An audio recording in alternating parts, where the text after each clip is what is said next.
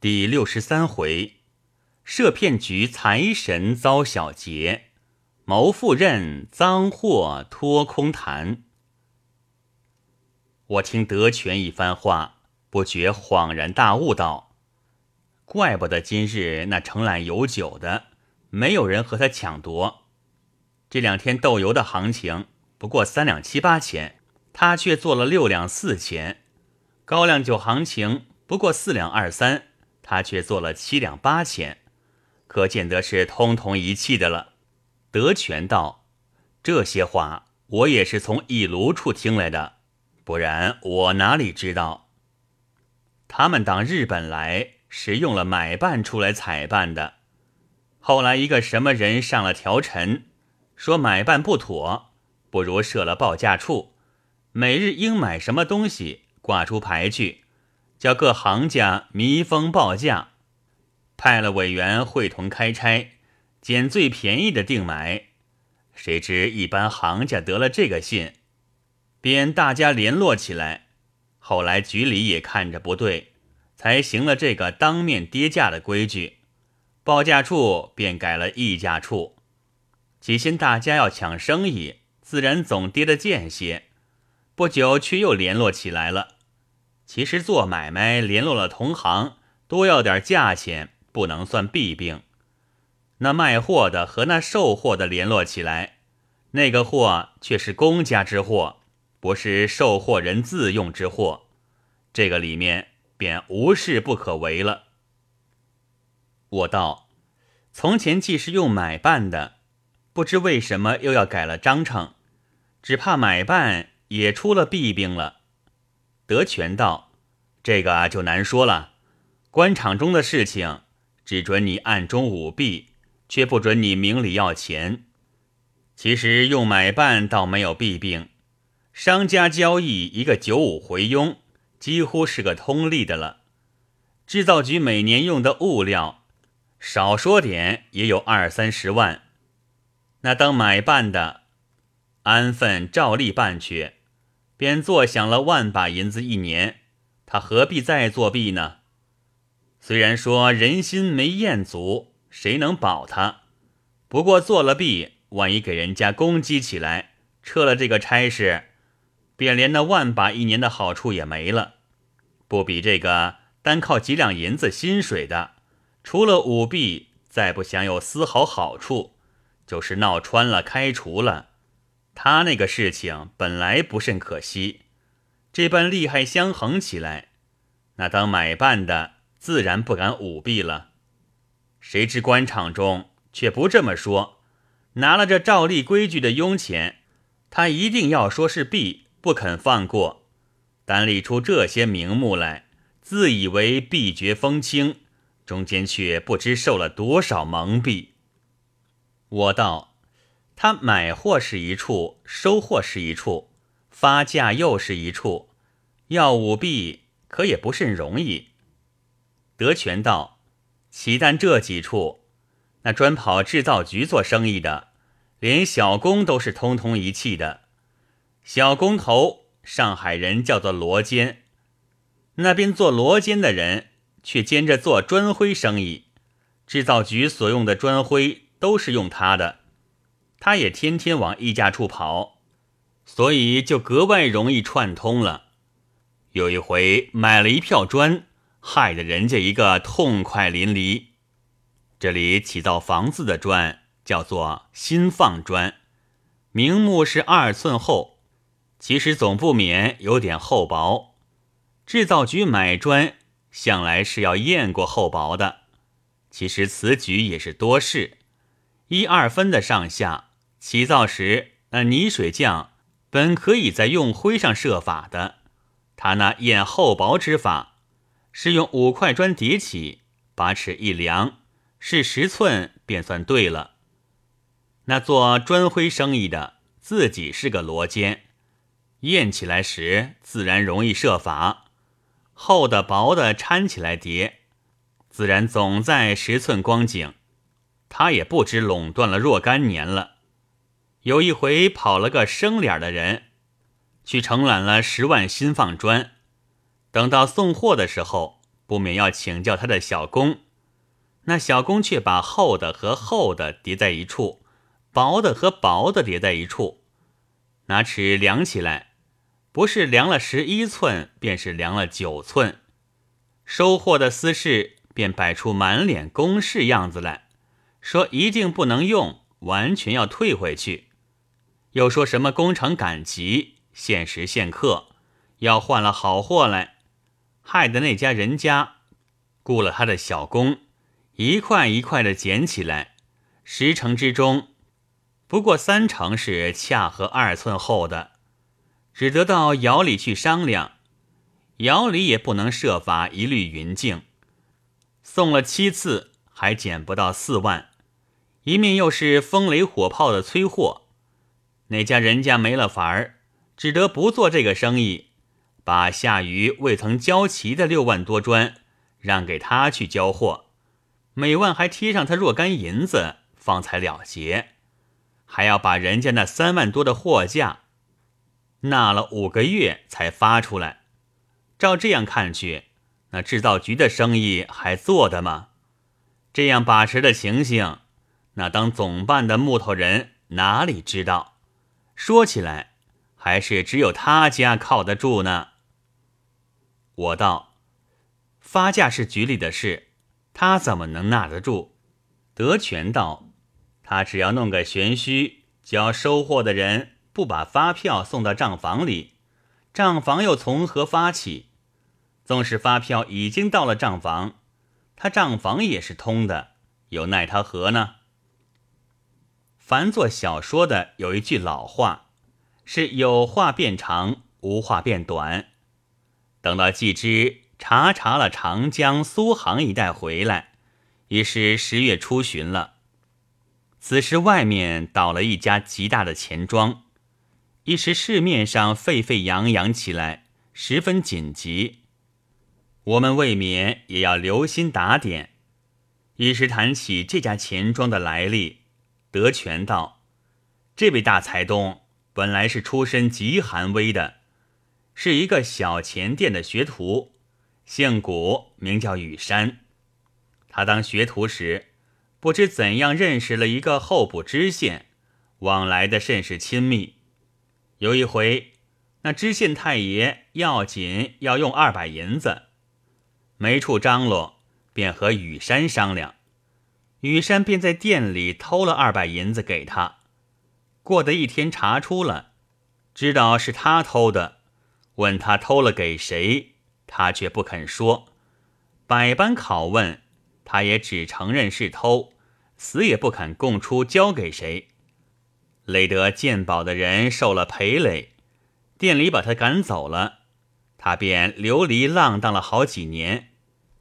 碰巧那候补知县得了缺，便招呼了他，叫他开个钱庄，把一应公事银子都存在他那里，他就此起了家。他那经营的手段也实在厉害，因此一年好似一年，各码头都有他的商店，也真会笼络人。他到一处码头开一处店，便娶一房小老婆，立一个家。店里用的总理人到他家里去，那小老婆是照例不回避的。住上几个月，他走了，由得那小老婆和总理人鬼混。那总理人办起店里事来，自然格外巴结了，所以没有一处店不是发财的。外面人家都说他是美人局，像他这种专会设美人局的，也有一回被人家局骗了。你说奇不奇？我道是怎么个骗法呢？德全道有一个专会做洋钱的，常常拿洋钱出来卖。却卖不多，不过一二百、二三百光景，而且总便宜点儿。譬如今天洋价七钱四分，他七钱三就卖了；明天洋市七钱三，他七钱二也就卖了，总便宜一分光景。这些钱庄上的人眼睛最小，只要有点便宜给他，哪怕叫他给你捧臭脚，都是肯的。上海人恨的叫他钱庄鬼，一百元里面有了一两银子的好处，他如何不买？甚至于有定着他的，久而久之，闹得大家都知道了。问他洋钱是哪里来的，他说是自己做的。看着他那雪亮的光洋钱，丝毫看不出是私铸的。这件事叫谷雨山知道了。托人买了他二百元，请外国人用化学把它化了，和那真洋钱比较，那成色丝毫不低，不觉动了心，托人介绍请了他来，问他那洋钱是怎么做的，究竟美元要多少成本？他道：做是很容易的，不过可惜我本钱少，要是多做了，不难发财。成本美元不过六钱七八分的谱子，谷雨山听了不觉又动了心，要求他教那制造的法子。他说：“我就靠这点手艺吃饭，教会了你们这些大富翁，我还有饭吃吗？”雨山又许他酬谢，他只是不肯教。雨山没奈何，便道：“你既然不肯教。”我就请你代做，可使得？他道：“代做也不能，你做起来一定做的不少，未必信我把银子拿去做，一定要我到你家里来做。这件东西只要得了窍，做起来是极容易的，不难就被你们偷学了去。”雨山道：“我就信你，请你拿了银子去做，但不知一天能做多少。”他道：“就是你信用我，我也不敢承担的多。至于做起来，一天大约可以做三四千。”雨山道：“那么我和你定一个合同，以后你自己不必做了，专待我做。你六钱七八的成本，我照七钱算给你。先带我做一万元来，我这里便叫人先送七千两银子到你那里去。”他只推说不敢单承，说之再四，方才应允。定了合同，还请他吃了一顿馆子，约定明天送银子去。除了明天不算，三天可以做好，第四天便可以打发人去取洋钱。到了明天，这里便慎重其事的送了七千两现银子过去。到第四天。打发人去取洋钱，谁知他家里大门关得紧紧的，门上贴了一张照租的帖子，这才知道上当了。我道：他用了多少本钱，费了多少手脚，只骗得七千银子，未免小题大做了。德全道：你也不是个好人，还可惜他骗的少呢。他能用多少本钱？顶多卖过一万洋钱，也不过拾了一百两银子罢了。好在谷雨山当日有财神之目，去了他七千两，也不过是九牛一毛，太仓一粟。若是别人还了得吗？我道，别人也不敢想发这种财。你看他这回的倒账，不是为囤积了多少丝？要想垄断发财所致吗？此刻市面各处都被他牵动，吃亏的还不止上海一处呢。正说话间，季之忽然跑了来，对我道：“狗才那家伙又来了。他来拜过我一次，我去回拜过他一次，都说些不相干的话，我厌烦的了不得。交代过家人们，他再来了，只说我不在家挡驾。”此刻他又来了，直闯进来。家人们回说他不在家，他说有要紧话，坐在那里叫人出来找我。我从后门溜了出来，请你回去敷衍他几句，说到我的事情你是全知道的，随意回复他就是了。我听了莫名其妙，只得回去。原来我们住的房子。和字号里只隔了一条胡同，走不多路便到了。当下与狗才相见，相让坐下。狗才便问季之到哪里去了。我说：“今天早起还在家，午饭后出去遇了两个朋友，约着到南翔去了。”狗才愕然道：“到南翔做什么？怎么家里人也不晓得？”我道：“是在外面说起就走的，家里自然不知。听说那边有个古医园，比上海的花园较为古雅，还有人在那边起了个搓东诗社。”只怕是寻诗玩景去了。狗才道：“好雅兴，但不知几时才回来。”我道：“不过一两天罢了，不知有什么要紧事。”狗才沉吟道：“这件事我已经和他当面说过了。倘使他明天回来，请他尽明天给我个信儿。我有人到南京。”我道。到底为什么事？何妨告诉我？既知的事，我大半可以和他做主的，或者马上就可以说定，也未可知。狗才又沉吟半晌，道：“其实这件事本是他的事，不过我们朋友彼此要好，特地来通知一声罢了。兄弟这回到上海，是奉了札子来办军装的。”藩台大人今天年下要嫁女儿，顺便托兄弟在上海代办点衣料之类。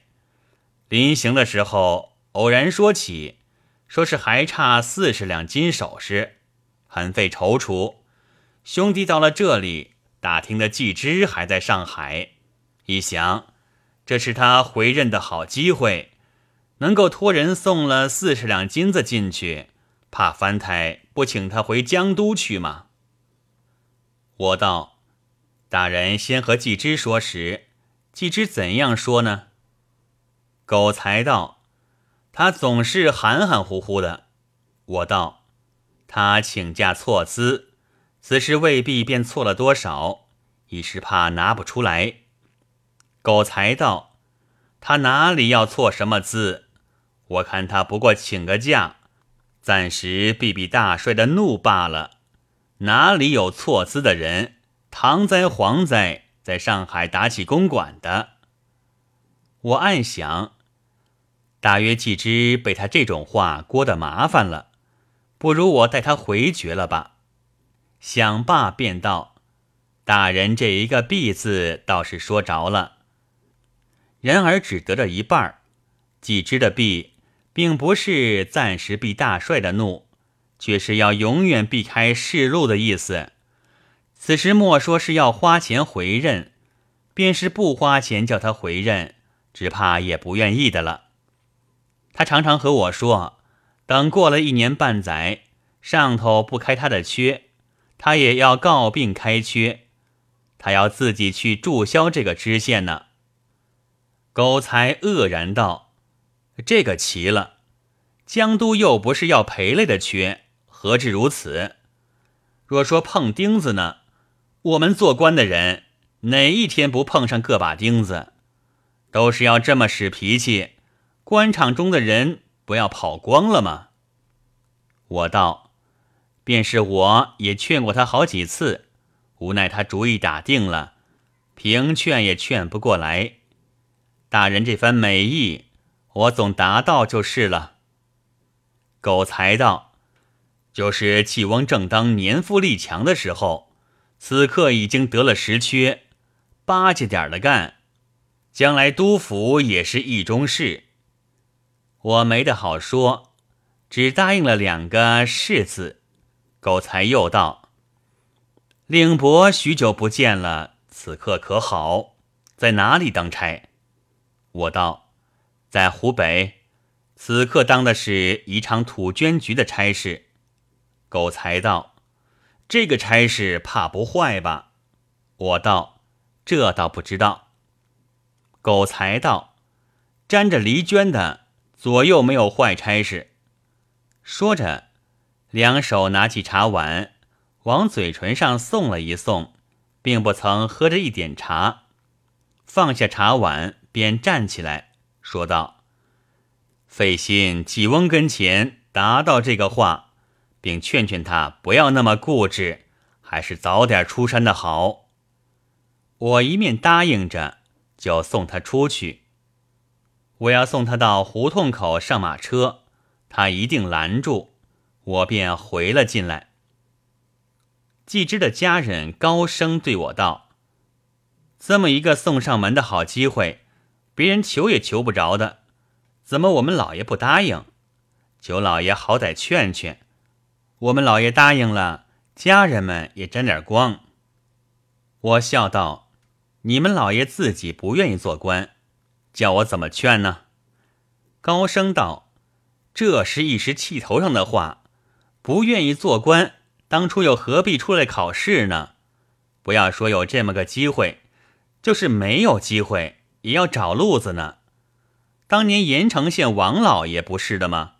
到任不满三个月，上忙没赶上，下忙还没到，为了乡下人一条牛的官司，叫他那舅老爷出去，左弄右弄，不知怎样弄拧了，就撤了任，闹了一身的亏空。后来找了一条路子，是一个候补道蔡大人，和藩太有交情，能说话。可是王老爷没有钱花，还是他的两三个家人凑上了一吊多银子，不就回了任了吗？虽然赶回任的时候把下忙又过了，明年的上忙还早着。到此刻可是好了，倘使我们老爷不肯拿出钱来。就是家人们代凑着先垫起来，也可以使的，请老爷和家人说说。我道：“你跟了你老爷这几年，还不知他的脾气吗？我可不能带你去碰这个钉子。要说你自己说去。”高声道：“家人们去说更不对了。”我正要走进去，字号里来了个出店。说有客来了，我便仍到字号里来。正是世路芳龄新怪状，家庭又听出奇闻。不知那来客是谁？且听下回再记。